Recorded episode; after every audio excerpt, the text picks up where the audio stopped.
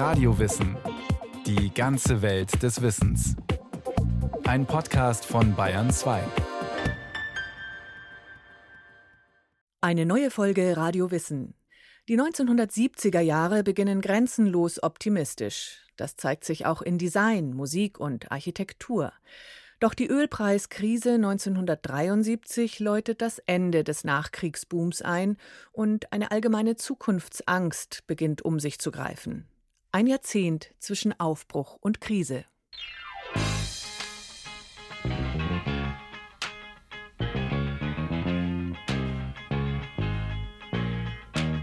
Sie fingen ja erst mal gut an, die 70er.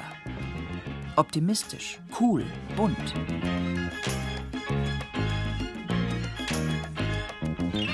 Die 70er wollten erst einmal hoch hinaus. Ein Erbe, genau besehen, der späten 60er. Beginnen wir daher mit dem kühnen Ereignis, das die Benchmark für das neue Jahrzehnt ganz schön hochhängte. Im wahrsten Sinne des Wortes. Ground control to Major Tom. Seven, six, commencing countdown engines on. check ignition and may God's love be with you. It's one small step for man, one giant leap for mankind. Am 21. Juli 1969 betraten erstmals Menschen den Mond.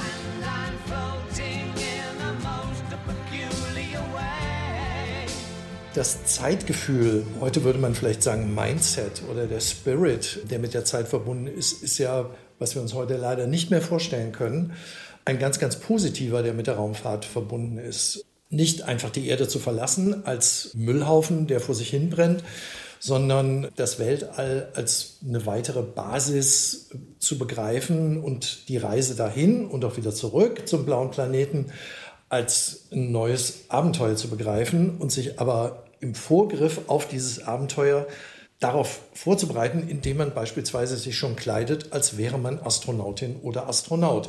Und in der Kugelküche zu arbeiten, die von dem deutschen Designer Luigi Colani entworfen wurde. Oder eben mit gewissen grellfarbigen Textilien sich zu kleiden und in einer Mischung aus hippieskem Laissez-faire und neuen Kunststofftextilien sich auf die Zukunft einzustellen. Markus Kaspers ist Professor für Gestaltung und Medien an der Hochschule Neu-Ulm. Die Kugelform, die in den frühen 70ern in Design und Architektur so beliebt war, die Plateauschuhe, alles von der Raumfahrt inspiriert. Aber das Design der 70er Jahre wurde auch durch das neue Material Kunststoff befeuert. Ende der 60er und Anfang der 70er ist der neue Werkstoff Kunststoff da. Und Kunststoff ist extrem demokratisch, weil mit Kunststoff kein Wert verbunden ist. Kunststoff ist nicht wertvoll wie irgendein Metall. Es ist nicht wertvoll durch eine Bearbeitung wie Holz. So ein Kunststoff kann in jede Form gebracht werden, ist für jeden erschwinglich und bedeutet erstmal nur modern sein im Hier und Jetzt. Und das macht den Aufschwung des Kunststoffs und all dieser Formen, die damit verbunden sind, auch die grellen Farben und sowas. Das kann man, glaube ich, damit ganz gut verstehen. Und damit werden sehr viele Dinge plötzlich sehr erschwinglich und bevölkern plötzlich die Wohnungen, die vorhin vielleicht viel aufgeräumter und klarer waren. Und man sagt, ach, ist das hübsch, das nehme ich mal mit. Und hier noch ein Kugelwecker und da noch ein Kugelkalender. Und hier habe ich noch was anderes in Kugelform. Und das wäre vorher 10, 20 Jahre vorher undenkbar gewesen.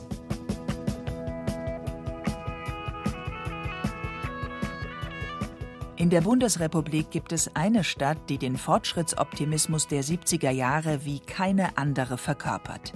München. Hier wird Utopie Wirklichkeit. Das transparente Zeltdach des Olympiastadions, befreit von Schwerkraft, überspannt den modellierten Schutt des Zweiten Weltkriegs. Die Firma BMW leistet sich das avantgardistische Vierzylinder-Hochhaus, die Stadt sich ein modernes U-Bahn-Netz mit einem Farbleitsystem in den epochentypischen Farben und eine Fußgängerzone mit Blumenkübeln aus Beton. War das Design der 50er und 60er Jahre gekennzeichnet durch klare Linien und dekorationsfreie organische Formen, blüht ab Ende der 60er Jahre der Dekor. Alles wird dekoriert, verziert, neu angemalt oder beklebt.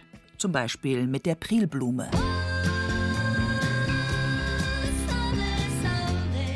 Die fröhliche Prilblume.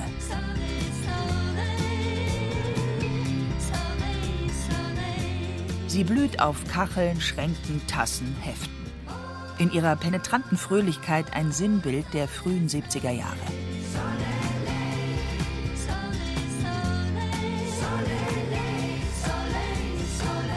Die Klebeblume ist nur eine Möglichkeit, seine Wohnung zu verschönern.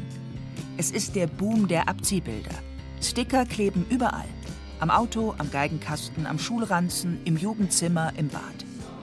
Sie sind nicht nur zweckfrei dekorativ, sondern geben auch gerne ein Statement ab. Für oder gegen. Das Bekenntnis Feeling Groovy oder das Peace-Zeichen zeigen, dass man kritisch und individuell denkt. Es ist auch der Boom der Poster, Korktafeln, Blechschilder, der großmustrigen Tapeten und der größtmöglichen Steigerung der Wandgestaltung, der Fototapete. Alles wird verziert, alles wird gestaltet.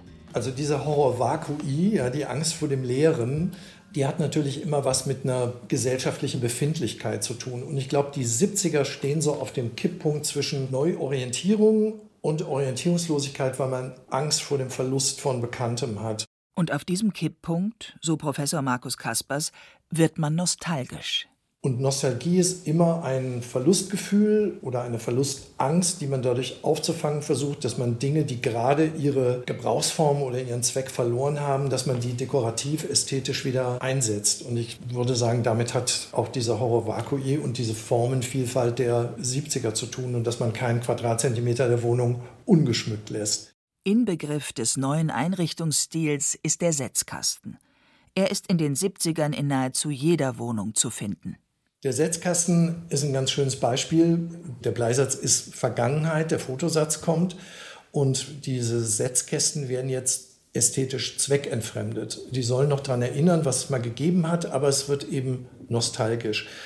Und da ließen sich vermutlich in den 70ern noch einige Beispiele finden für Techniken, die durch Computer, durch Elektronik, durch das Fernsehen, wie auch immer, obsolet werden und dann als Tinnef, Nippes, Schmuck einfach wieder in die Wohnungen wandern. Die Wagenräder, die Nähmaschinen, die alten Telefone und solche Geschichten. Ich glaube, die 70er, vor allem die zweite Hälfte, ist ein extrem nostalgisches Jahrzehnt, eine echte Umbruchszeit. Ich glaube, das hat man damals vielleicht gar nicht so gespürt, wie man das heute sehen kann. Aber der soziale und technologische Umbruch, der stattfindet, der Höhepunkt und gleichzeitig der Abschied vom Wohlfahrtsstaat, wie es so hieß, all das verunsichert die Leute auch und dann sucht man eben Formen, mit denen man sich wieder sozusagen Heimat verschaffen kann.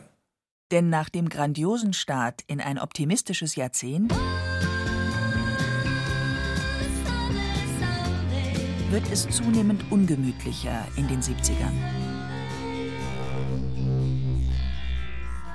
Das eine ist ein beginnendes Umweltbewusstsein. Die Grenzen des Wachstums vom Club of Rome, heute oft belächelt oder geschmäht, weil nicht präzise und falsch in ihren Berechnungen, sind wir so der erste Dämpfer, der diesem Fortschrittsoptimismus entgegengesetzt wird. Es gibt ein paar menschengemachte Naturkatastrophen, Öltanker, die auseinanderbrechen, Three Mile Island, Atomunfälle und solche Dinge sowieso. Also da ließe sich eine ganze Reihe von Dingen aufzählen. Dazu kommen Spannungen, Konflikte, internationaler Terrorismus, kalter Krieg. All das führt dazu, dass ab 75, 76 die Stimmung alles andere als gelöst und heiter ist. Das Ganze vor dem Hintergrund einer weltweiten Wirtschaftskrise, die gerade die Bundesrepublik scheinbar völlig aus heiterem Himmel trifft. Dazu Thomas Reitel, Professor am Institut für Zeitgeschichte München. Ja, also es ist eine wie, so häufig in der Geschichte komplexe Entwicklung. Es gibt massive konjunkturelle Gründe. Es gab ja diese Wirtschaftskrise dann 74, 75 nach dem ersten Ölpreis, Schock 73, wo so Inflation und Stagnation zusammengekommen sind. Also ziemlich massives neues Erlebnis. Und dann setzt sich das Anfang der 80er Jahre mit dem zweiten Ölpreisschock 73 fort und diese Abfolge von zwei großen Krisen hat bei vielen Leuten das Weltbild erschüttert, das optimistische, auch ökonomisch, dass es immer so weitergeht. Es gibt auch viel tiefer liegende strukturelle Gründe. Dieser lange Boom ist einfach zu Ende des Wiederaufbaus der Nachkriegszeit. Und vor allem gab es auch strukturelle Verschiebungen. Es gab einen Prozess der Deindustrialisierung langsam. Und was an neuen Arbeitsplätzen dann im Dienstleistungssektor dann entstanden ist, konnte das auch nicht wieder wettmachen. Was die Menschen in der Bundesrepublik auch sehr erschüttert, ist die hohe Jugendarbeitslosigkeit. Bei der Jugendarbeitslosigkeit kommt noch ein demografischer Faktor dazu. Denn Mitte der 70er Jahre strömen die Babyboomer, die ersten, auf den Arbeitsmarkt. Also wer 1958 geboren ist, ist 1974 16 Jahre alt und sucht häufig dann eine Lehrstelle. Und genau das kommt alles zusammen. Hohe Jugendarbeitslosigkeit gibt es auch in anderen Ländern, aber in der BRD wird sie auf besondere Weise wahrgenommen und thematisiert. Also es scheint mir zumindest in vielerlei Hinsicht ein deutsches Phänomen zu sein, hm? bundesdeutsches. Es gab und gibt in der Bundesrepublik in Deutschland eine hohe Sensibilität für Jugend. Das ist eine lange Entwicklung, die bis ins 19. Jahrhundert zurückreicht. Die besondere Wahrnehmung von Jugend als eigene Lebensphase. Und das wiederum wurde dann nochmal sozusagen intensiviert durch die Erfahrung der 68er Revolte mit allen Folgerungen, wo häufig auch junge Studenten, Studentinnen dabei waren, was dann so allmählich überging in die Alternativbewegung, in dann späten 70er Jahre Protestbewegungen. Und das hat die Aufmerksamkeit nochmal weiter gefesselt. Man muss sich auch bewusst machen, dass in den 70er Jahren die Erfahrungen aus der Zeit der Weimarer Republik noch sehr lebendig sind. Professor Thomas Reitel. Die ganze Bundesrepublik ist ja auch so von der Selbstwahrnehmung her, wir wollen es anders, wir wollen es besser machen als in Weimar. Das ist so zum Klischee, zum Muster geworden. Und insofern war auch dieser historische Hintergrund der Weimarer Republik natürlich ein Teil dieses Erfahrungshintergrundes, der neuartigen Jugendarbeitslosigkeit in den 70er Jahren. Insgesamt war das alles sehr nahe und war im kollektiven Gedächtnis der Deutschen verankert, wie viele auch andere Erfahrungen der Weimarer Zeit. Das Inflationstrauma besteht ja bis heute. Der Einbruch ist auch besonders schmerzhaft, weil es vorher so lange gut ging. Die Fallhöhe ist immens, quasi vom Mond zurück auf die Erde. Professor Reitel. Viele Leute haben gedacht, dass wirtschaftlicher Aufschwung Normalität ist. Aber die Normalität des Industriezeitalters ist eigentlich die Krisenhaftigkeit. Es geht rauf und runter. Also man hat gedacht, ja, Weimar war die große Krise, dann Weltwirtschaftskrise und jetzt haben wir die Bundesrepublik und jetzt läuft alles super. Ja. Und da war das natürlich schon ein neues Erlebnis. Und inzwischen kommt man mehr zu dem Standpunkt, ja, was wir da uns erlebt haben von den 50er Jahren bis zu den frühen 70er Jahren, das war eher die Ausnahme. Das war eine außergewöhnliche Periode, auch des Wiederaufholens ökonomisch. Und das darf man nicht mit, was auch immer Normalität sein soll, verwechseln. Professor Thomas Reitel spricht von der Normalisierung der Krise, wenn er die späten 70er Jahre beschreibt. Es ist eine Banalität, aber Krise ist manchmal auch Chance. Und zu diesem Prozess der Gewöhnung an die Krise und der Normalisierung der Krise kommt eben auch der Aspekt dazu, dass man dann manches als Chance begreift. Insofern denke ich, brauchen Gesellschaften auch Krisen.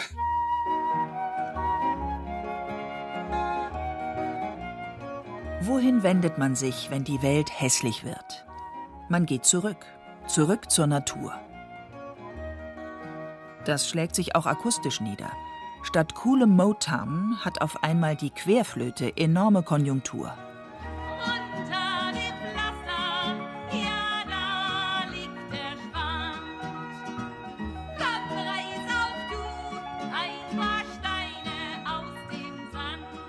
Diese Bewegung beginnt ja schon Mitte der 70er, aber Ende der 70er ist die dann wirklich auch in jede deutsche Kleinstadt vorgedrungen, wo es dann einen Ökoladen oder ein Biolädchen gibt, wo eine kleine Kommune oder Wohngemeinschaft haust, die eben äh, sich anders kleiden, anders ernähren. Das abschätzige Wort vom Müslifresser kommt ja aus dieser Zeit von den Körnerfressern, die da eben über ihren aus Holz getriebenen Schälchen sitzen und des Morgens wie des Abends sich ihre aufgeweichten Körner einverleiben. Und das ist eine Binsenweisheit. Jede Bewegung schafft auch eine Gegenbewegung und die durchdringende dringende Technisierung des Alltags und auch der Berufswelt bringt es mit sich, dass ein Teil bewusst, nicht weil sie ausgeschlossen werden, sondern weil sie sich selbstbestimmt sozusagen ausschließen möchten aus diesem Getriebe, sagen, nein, ich ziehe dann doch in so ein Fachwerkhaus, ich baue mir das aus, ich gehe aufs Land, ich versuche mal autark zu leben oder zumindest vermeide ich dies und das. Ich färbe meine Hosen selber, diese Pluderhosen und ich trage jetzt nochmal Opas riesige Leinenhemden auf und lass mir Bart wachsen und die Haare lang. Die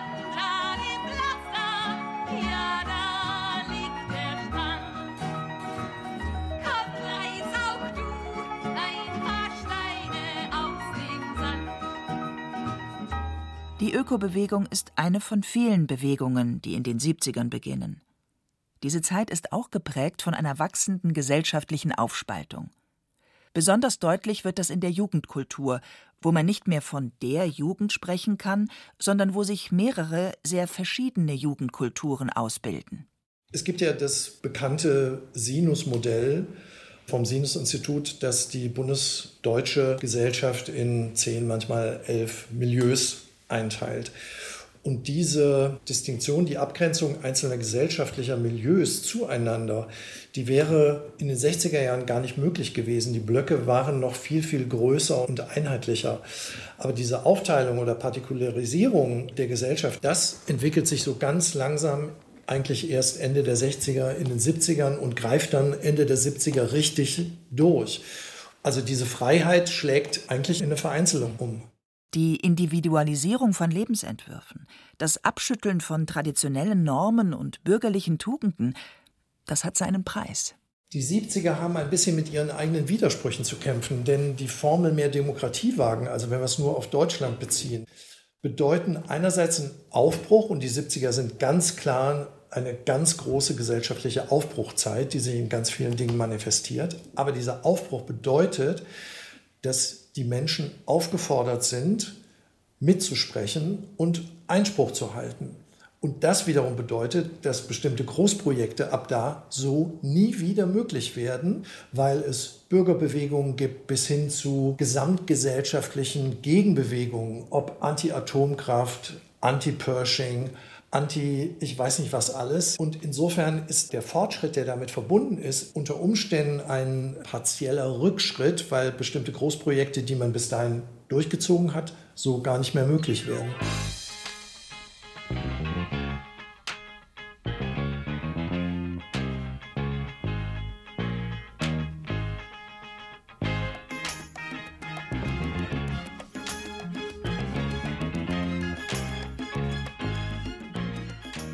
Die 70er.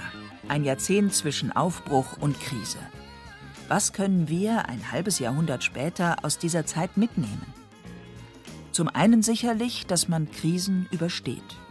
Zum anderen, dass der Entwurf einer guten Zukunft dabei hilft.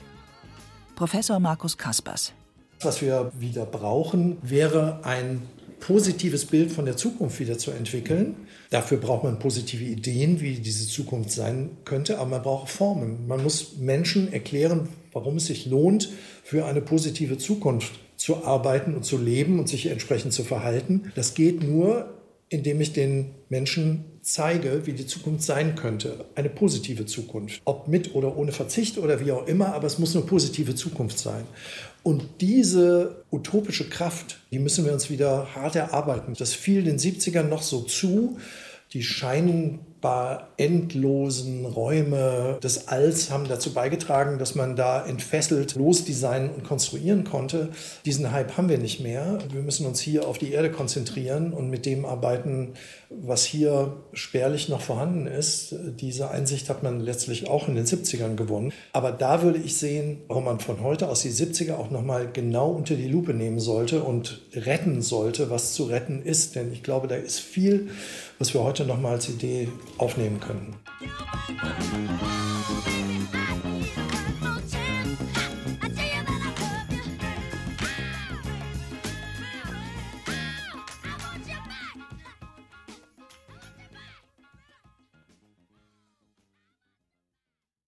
Julia Devlin über die 70er Jahre, ein Jahrzehnt, das mit grenzenlosen Optimismus begann und in Ernüchterung endete. Wie es weiterging im Gemütshaushalt der Bundesrepublik, erzählt die Radio-Wissen-Folge Die 80er Jahre in der BRD von Pershings und Yuppies. Viel Spaß beim Hören. Und wenn Ihnen dann noch nach mehr Geschichte ist, dann stöbern Sie gerne in unserem Podcast Alles Geschichte. Überall, wo es Podcasts gibt.